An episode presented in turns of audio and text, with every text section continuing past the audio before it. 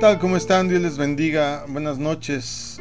Este es el primer programa de discipulado del año y pues no nos podía tocar mejor tema que este a estudiar hoy, que es el tema relacionado con la santidad. Mi nombre es Israel Chapa, se encuentra conmigo mi esposa. Idalia Castro. Y es para nosotros un gusto poder estar contigo, iniciando el año y buscando al Señor. Así es que prepárate porque la lección de hoy es llamados a santidad.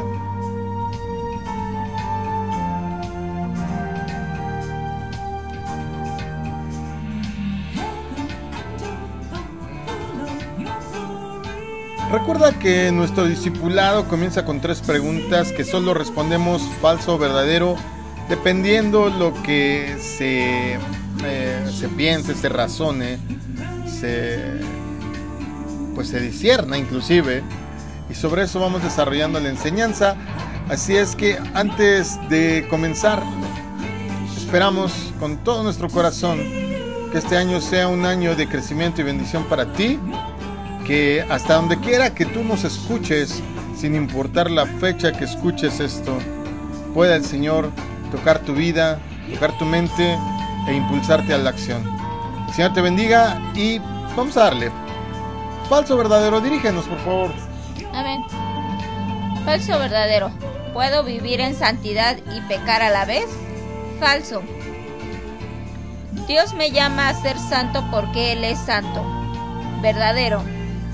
Para vivir en santidad, debo hacer cosas buenas. Falso. ¿Falso? ¿Por qué falso? Porque...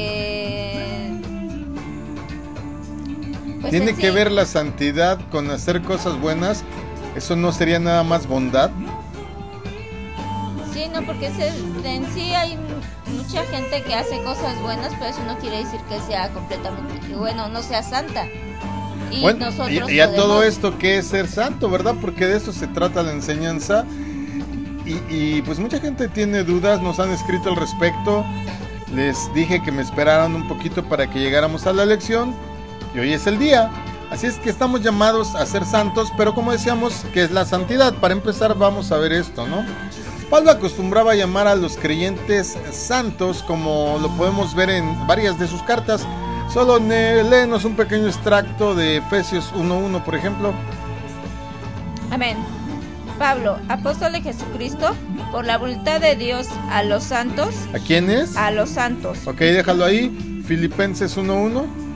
Pablo y Timoteo, siervos de Jesucristo, a todos los santos en Cristo Jesús que están en Filipos. ¿Por qué? ¿Por qué los llamaba así? ¿Por qué usar este término? Pues porque este término expresa su nueva posición en Cristo. Por la sangre de Cristo Dios los ha declarado justos, pero también santos. Vamos a ir eh, leyendo toda la enseñanza, a ir pues desglosando el tema para que vayas comprendiendo. No te queremos dar un concepto como tal, sino queremos que tú lo entiendas. Por ejemplo, la primera carta a los Corintios capítulo 1, verso 2 dice, A la iglesia de Dios que está en Corinto, a los santificados en Cristo Jesús, llamados a ser santos, con todos los que en todo lugar invocan el nombre de nuestro Señor Jesucristo, Señor de ellos y nuestro.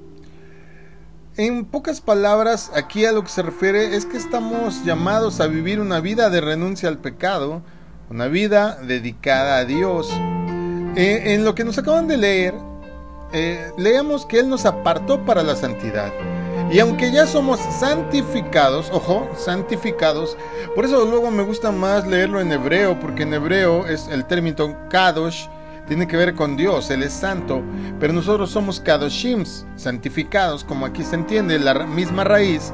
Y quiere decir que eh, pues nosotros hemos sido no solo cubiertos, eh, por decir algo, por santidad que no es nuestra, Porque propiamente la santidad no procede de nosotros, la santidad en este caso procede de Dios.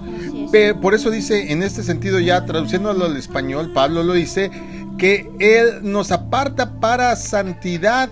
Y aunque ya somos santificados, pues Él quiere que nosotros empecemos a ejercer esta práctica de apartarnos del pecado, de dedicarnos a Dios, que propiamente eso quiere decir dedicarse a Dios para que eh, pues ya pueda ser fruto propio y no nada más una cubierta, nada más eh, pues un manto que alguien nos presta, en este caso Dios.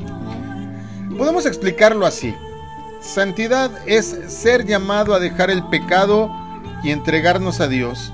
Pero también es una característica propia de Dios, como lo dice Pedro en su primera carta capítulo 1, verso 15 y 16 sino que así como aquel que nos llamó es santo, así también nosotros seamos santos en nuestra manera de vivir, porque como escrito está, sean santos, porque yo soy santo. Bueno, vemos que Él es el ser de santidad absoluta, Él es la santidad. Eh, por eso yo no admito que a ningún ser humano le llamen su santidad como título, ¿verdad? Ahí es un error garrafal. Eh, pero además de que sea una característica propia de Dios, es un llamado a dejar el pecado, entregarnos, eh, a consagrarnos, podría decir a Dios, pero también es una característica que, que podemos tener tú y yo. Segunda carta a los Corintios capítulo 7 verso 1 dice, Así que amados, teniendo tales promesas, limpiémonos de toda inmundicia de la carne y del espíritu, perfeccionando la santidad en el temor de Dios. Según leímos hace un momento en la primera carta de Pedro capítulo 1 verso 15 y 16, dice que Jesús es santo. Por tanto, si Jesús es santo, y no se refiere a, la majestad, no se refiere al Jesús ya glorificado en el trono, se refiere al que anduvo aquí en la tierra siendo totalmente humano. Entonces, la pregunta que yo te hago, ¿puedo ser yo santo? Yo por mí misma, no sino por el Señor, por medio del Señor Jesucristo somos santos. Pero Él ya me santificó. ahora me dice, ahora tú sé santo. La pregunta es, ¿puedo ser santo? Sí. Pues sí.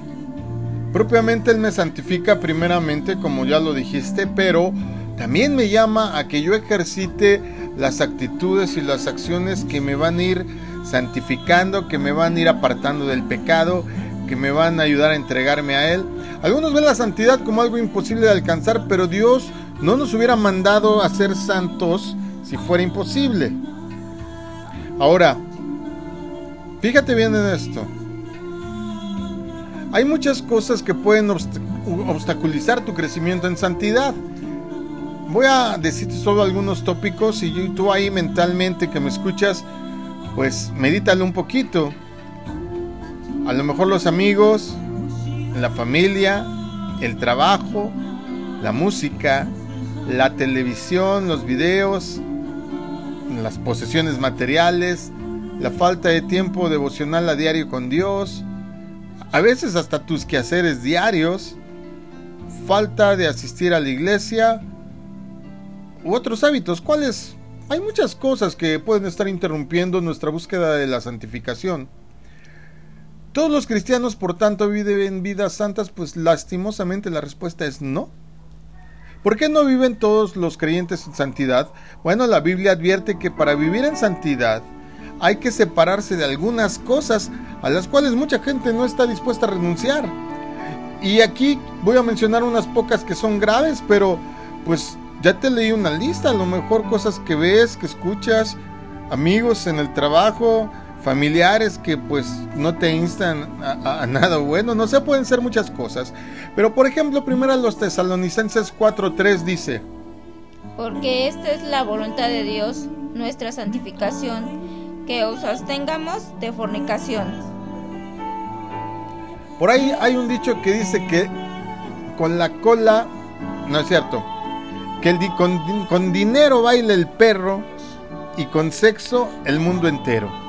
Y es verdad, basta ver los anuncios que pasan diario en televisión, los espectaculares que hay en las vías primarias cuando tú vas con tu carro, y todo está enfocado a la sexualidad. Bueno, las series hoy día.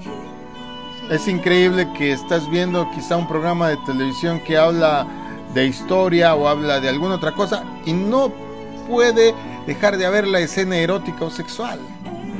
Y mucha gente no está dispuesta a, dejarlo porque dicen, es natural. El verso 7 nos dice que hay que dejar otra cosa. Porque no nos ha llamado Dios a inmundicia, sino a santificación. ¿Qué es la inmundicia según tú? ¿Cómo lo entiendes? Yo lo entiendo como suciedad, como algo que no es limpio, hija. Acabarla. Rápido, sí, que no es limpio. Que no es limpio. Ok. Fíjate, quiero leerlo. La palabra que está escrita en los textos. Y fíjate que inmundicia se lee, ya la habíamos leído en otra ocasión, acatzarcia. Acatzarcia, así está la, la palabra que es traducida como inmundicia que quiere decir precisamente impureza física o moralmente. Eh, concupiscencia también se puede traducir, que es ceder a los deseos ilícitos de la carne, pero aquí voy a tener que decirlo porque así está, para que lo entendamos. Y al flujo menstrual se le conoce como inmundicia. Entonces, imaginémonos la cosa, o sea, sí, yo sé que estoy poniendo una imagen tremenda en tu cabeza, pero a eso se refiere, en que hay que dejar, porque finalmente el flujo menstrual o, la, secreción mucosa que atrapa este, pues, los bichos ahí en tu nariz, eh, o no sé, el excremento, y perdón por todas estas acepciones, pero es para dejarlo muy claro, son cosas que tu cuerpo debe de eliminar.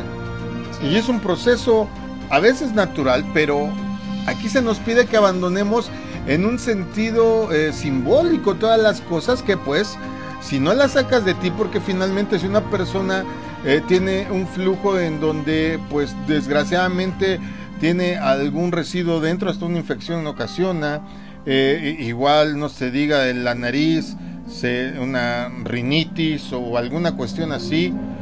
Y, y, si estos flujos y estos desechos tú no los sacas de tu cuerpo, te enferman, ¿qué serán las cuestiones espirituales o morales que no desechas de tu vida? Desde luego que también te están infectando.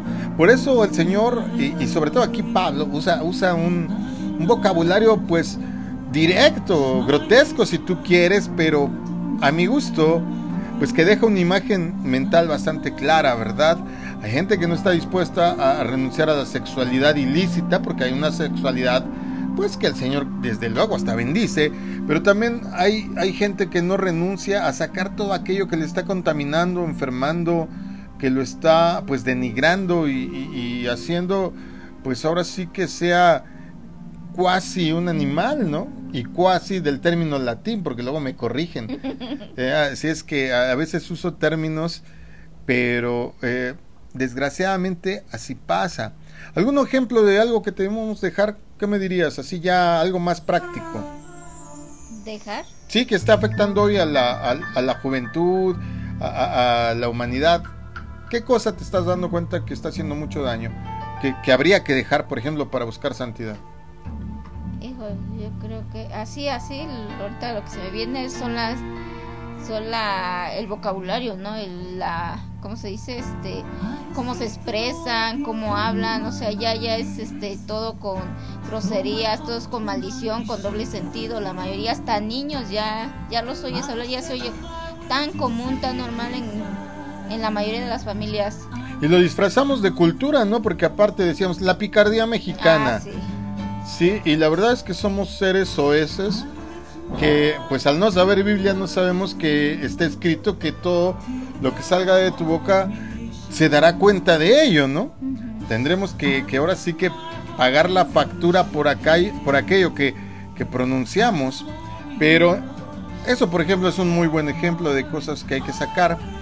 Pero ok, ya entendimos, eh, estamos llamados a santidad, ir sacando lo que nos pudre, lo que nos lastima, lo que nos enferma, lo que nos insta a pecar. eh, apartarnos para Dios, irnos pareciendo más a Dios, que sería, digamos, un concepto más acercado a, buscar la santidad, ¿no? No es a que me veneren, sino a parecerme al santo de los santos, al Kadosh, que es Dios. Pero ¿cómo podemos entonces vivir en santidad? Porque leyéndolo así, hablándolo así, pues parece cosa difícil, ¿no? Sí, no es fácil, la verdad es que no es fácil, pero tampoco es imposible. Segundo, segunda carta a los Corintios capítulo 7, verso 1 dice, Así que, amados, teniendo tales promesas, limpiémonos de toda inmundicia de la carne y del espíritu, perfeccionándonos en la santidad en el temor de Dios. Wow, o sea que no nada más hay inmundicia en la carne, también hay en el espíritu, eso es increíble, ¿no? A veces tenemos prácticas que creemos que son, pues, muy espirituales y en realidad no lo son. Yo, por ejemplo, ya cualquiera que dice, este, yo te bendigo, ya creen que es muy espiritual porque bendice. Pero la, Biblia dice, ¿verdad? Que si tú solapas a la gente o por ejemplo, tú este tú bendices a alguien que no se lo merezca propiamente dicho, tu bendición se convierte en una maldición. Pero volvemos a lo mismo. La gente al no leer la Biblia, todas, ay, Dios te bendiga, Dios te bendiga. Sí, como un deseo, como un anhelo está bien. Pero tienes que tener cuidado, mejor decirle, ¿qué tal? ¿Cómo están? Ojalá, o primero Dios, o, quiera Dios que les bendiga, ¿verdad? Porque ya es más un anhelo que, que declararlo como un hecho. No sé, se me ocurre algo así. ¿Qué hace Dios con nosotros para ayudarnos a ser santos? Porque pues hasta dónde vamos, pues imagínate, quitarte todas estas cosas es peor que quitarte un chicle caliente de la suela de tu zapato. ¿Alguna vez has pisado así en una tarde muy calurosa, muy calurosa, un chicle en la calle? Ay, sí. ¿Se te pega para quitártelo? Bueno, casi le tienes que meter ahí cepillo de esos de pelos de metal que se llaman cardas o, las limas estas que usan los cerrajeros, las grandes, para poder eh, quitarle ese chicle. A veces así nosotros eh, quitarnos la inmundicia, quitarnos todas estas cosas es muy difícil. Y sin esta ayuda que Dios nos ofrece, pues sería materialmente imposible. Pero gracias a Dios está escrito el primer, en, el, en la primera carta de Juan capítulo 1, verso 9, lo siguiente. Si confesamos nuestros pecados, Él es fiel y justo para perdonar nuestros pecados y limpiarnos de toda maldad. ¡Wow! Hay que reconocerlo. Cuando dice confesar, no tienes que ir con uno de esos que anda con una sotana hasta los tobillos y que a saber qué tan limpio tenga el corazón. Se refiere a reconocerlos delante de Dios, no de un ser humano. ¿Sí? Finalmente aquí yo como pastor cuando la gente viene es por consejería, no a que yo le perdone nada ni a que yo ore por él para quitarle nada. Finalmente Dios es el que ejerce toda potestad en los cielos y en la tierra. Entonces, eh, pues gracias a Dios que si reconocemos, si enmendamos el camino, si ponemos aquello de lo que estamos siendo eh, fallidos, eh, carentes a veces, pues Dios lo toma y, nos ayuda. Y, miren qué bueno es Dios, es el mejor reciclador que hay, digo yo, porque toma basura y lo vuelve algo impresionantemente bueno. Proverbios 4:23, que es un versículo que todos los que sabemos Biblia no sabemos, y que es eh, sobre toda cosa guardada, guarda tu corazón porque de él mana la vida. Entendemos que es lo primero que hay que cuidar, pero ¿por qué tendremos que cuidar el corazón antes que los oídos, antes que la mente? ¿Tú por qué crees que sea? Porque ahí es donde se expresan los sentimientos, ¿no? Entonces eh, va cuando tú tienes una idea o ves algo, pues es ahí donde se, yo siento que se, se arroja o se esconde o se pone el sentimiento hacia hacer algo lamentablemente malo. Hay poemas que dicen que el corazón es insondable, o sea, no tiene límites, muy profundo. Y es verdad, eh, eh, alguien me decía alguna vez así, haciéndose el sabio, que cómo es posible que creamos con nuestra mente chiquitita, los cristianos, que podemos contener en el cuerpo a un Dios que ni los cielos de los cielos, refiriéndose al universo, lo contiene. Pues permítame decirte que, hablando en un sentido espiritual, los seres humanos somos mucho más grandes por dentro que el límite exterior que tenemos. Por eso cuando dices que en el corazón, a veces inclusive ahí es donde guardamos cosas, es una verdad que ya abordaremos en otro momento. ¿Qué sugerencias prácticas nos da entonces la Biblia para cuidar este corazón? El Salmo 119, verso 11 dice, En mi corazón he guardado tus dichos para no pecar contra ti. Hay que guardar las palabras del Señor. Hay que guardarlas y hay que guardarlas en el corazón. Hay que atesorarlas, hay que valorarlas, hay que meditarlas y abrazarlas como se abraza a, a, una novia que se ama mucho, a un novio que se ama mucho, a un hijo que, que pues es todo. Cuando una mamá tiene a su bebé, como me gusta ver esas escenas cuando recién nacidos se los dan por primera vez casi que ni los quieren maltratar, los toman con mucho cuidado. Así deberíamos de tratar al corazón y dentro de él igualmente las palabras del Señor. La carta a los Colosenses capítulo 3 verso 2 dice, Pongan su mirada en las cosas de arriba, no en las de la tierra. Porque si tú y yo ponemos nuestra mirada en las cosas eternas, pues vamos a, a aprender a darle pues menos importancia a las cosas de aquí y no estoy diciendo que no tenga importancia lo que estoy diciendo que es que a veces nos apasionamos eh, diría mi hijo Axel nos avanzamos no le entiendo bien a sus términos millennial pero nos avanzamos estás de avanzado papá luego me dice eh, un saludo a mi hijo Axel pero hay que poner nuestra mirada en las cosas de arriba para no darle tanto peso aquí de repente a las cosas que finalmente, como está escrito, todo es como neblina, un día están y el otro día no. Para vivir en santidad tenemos que vivir una vida consagrada. Pero entonces, ¿qué es una vida consagrada? Aquí lo decimos de una manera muy fácil. Estar apartados para Dios. Tan tan tan tan. No te puedo prestar mi mano para jugar juegos, eh, eh, pues ahora sí, de estos dados, cartas, ir a Las Vegas a ver mi suerte y todo, porque mis manos las prometí al Señor, las consagré al Señor. Sirven para lavar, sirven para trabajar, para darle honra. No puedo prestarlas para tocar cuerpos que no son los que tengo permitidos. No puedo prestar mi vista para otra cosa que no sea ver todo con la mejor disposición y con los ojos de Dios. No puedo prestar mis oídos a cosas que no edifiquen y cosas por el estilo. Eso, eso es para lo que entiendes estar consagrado. Lo dice Romanos 6:19, si quieres puedes leerlo. Si antes prestábamos entonces nuestros cuerpos para actos impuros, ahora debemos utilizarlos para actos que agraden a Dios. Para esto hay que consagrarnos diariamente porque porque, eh, ¿qué, ¿qué, te pasa cuando no te bañas seguido? Pues deja de, de, del mal olor, o sea, puedes adquirir alguna enfermedad cutánea, alguna enfermedad en la piel. Cuando tú no tienes una consagración cada día, se te puede pegar una garrapata de, de tentación, de deshonestidad, quizá este, un bicho de envidia o algo así. Romanos 12, verso 1 y 2 dicen, Por tanto les ruego hermanos por las misericordias de Dios, que presenten su cuerpo en sacrificio vivo, santo, agradable a Dios, que es nuestro servicio racional, y no se conformen a este mundo, mas transfórmense por la re renovación de, de su mente, perdón, para que comprueben cuál es la buena voluntad de Dios, agradable y perfecta.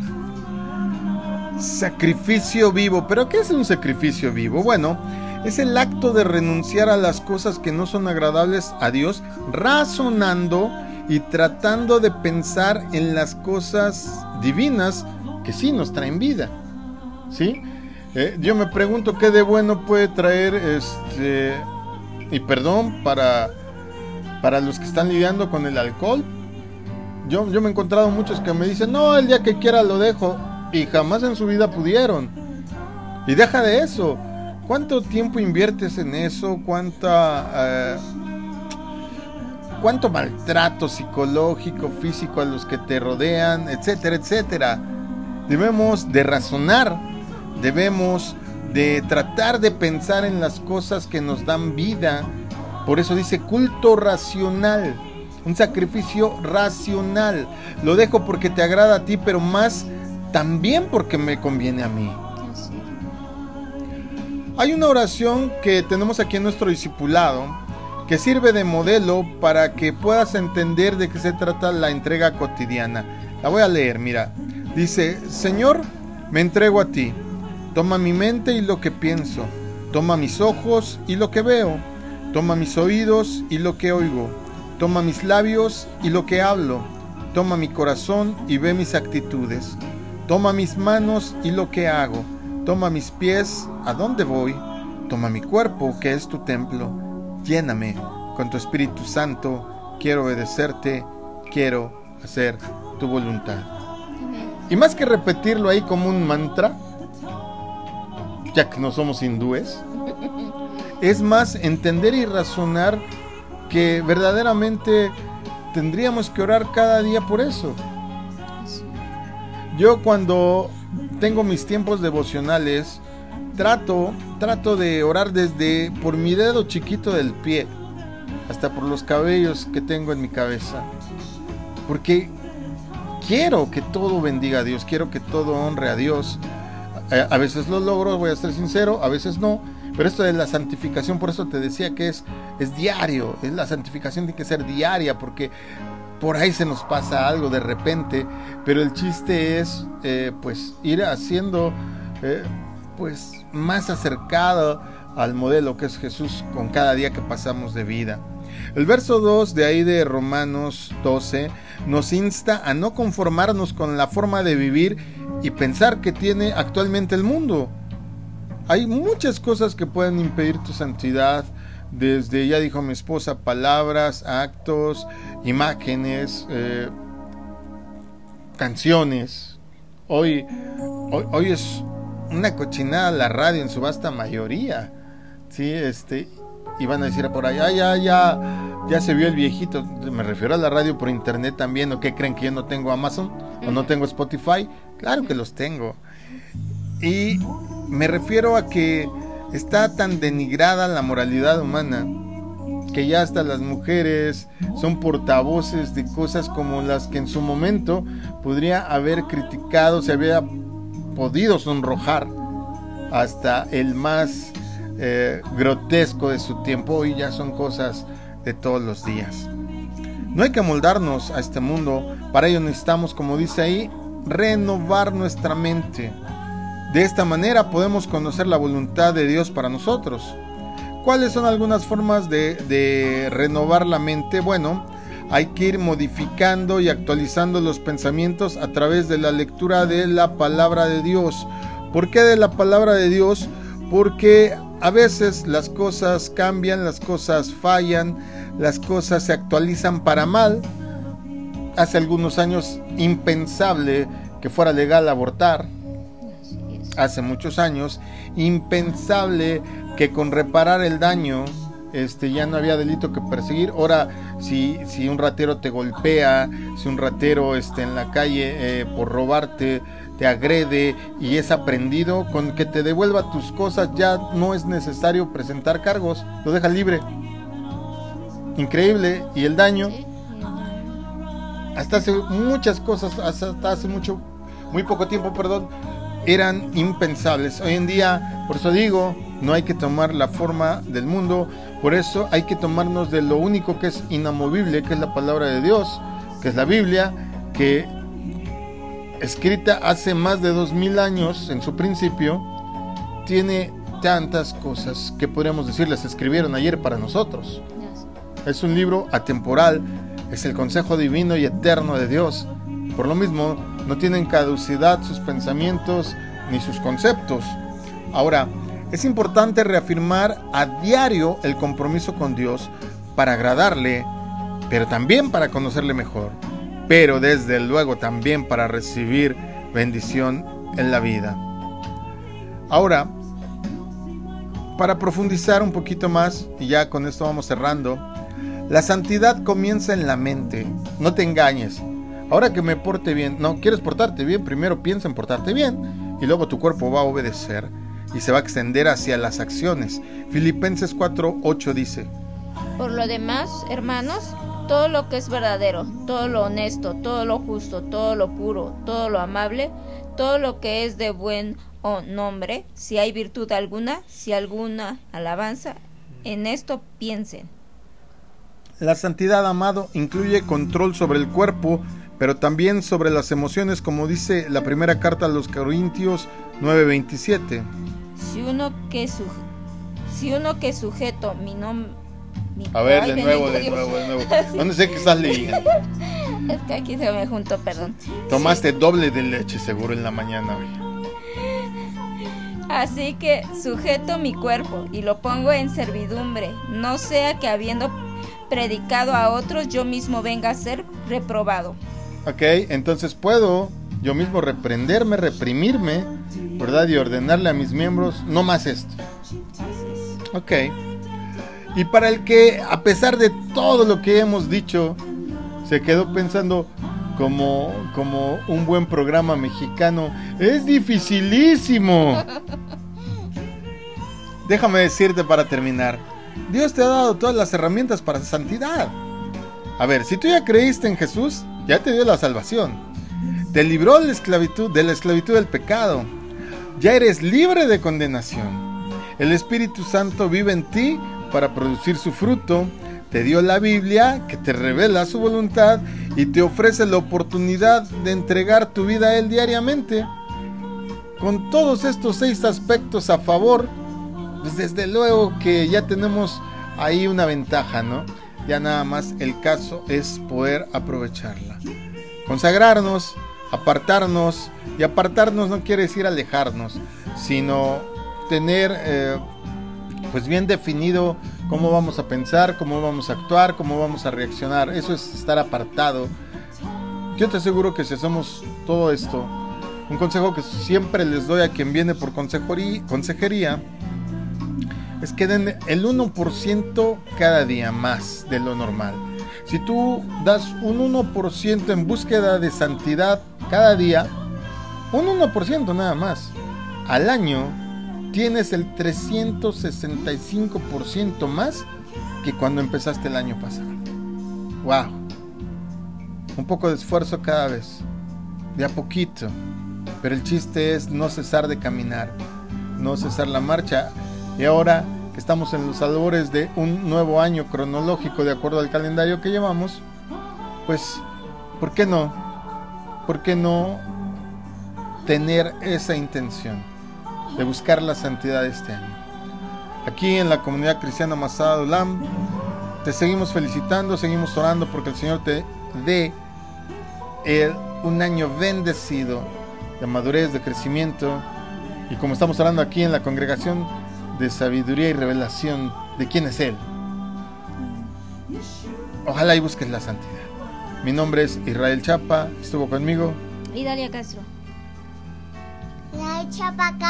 También llegó el pequeño Hegai. Que el Señor te bendiga. Con esto culminamos el primer fin de semana de transmisiones del año. Y si Dios quiere y tú lo permites, estaremos conectados de nuevo el viernes contigo. Sigue nuestras redes, todos los días hay material nuevo. Por nuestra parte, un abrazo hasta donde estés. Y que el Señor te colme de su palabra. Todo el mundo te desea prosperidad, todo el mundo te desea buenos deseos. Nosotros deseamos que te llene de su palabra, porque lo demás, como escrito está, vendrá por añadidura. El Señor te bendiga. Shalom.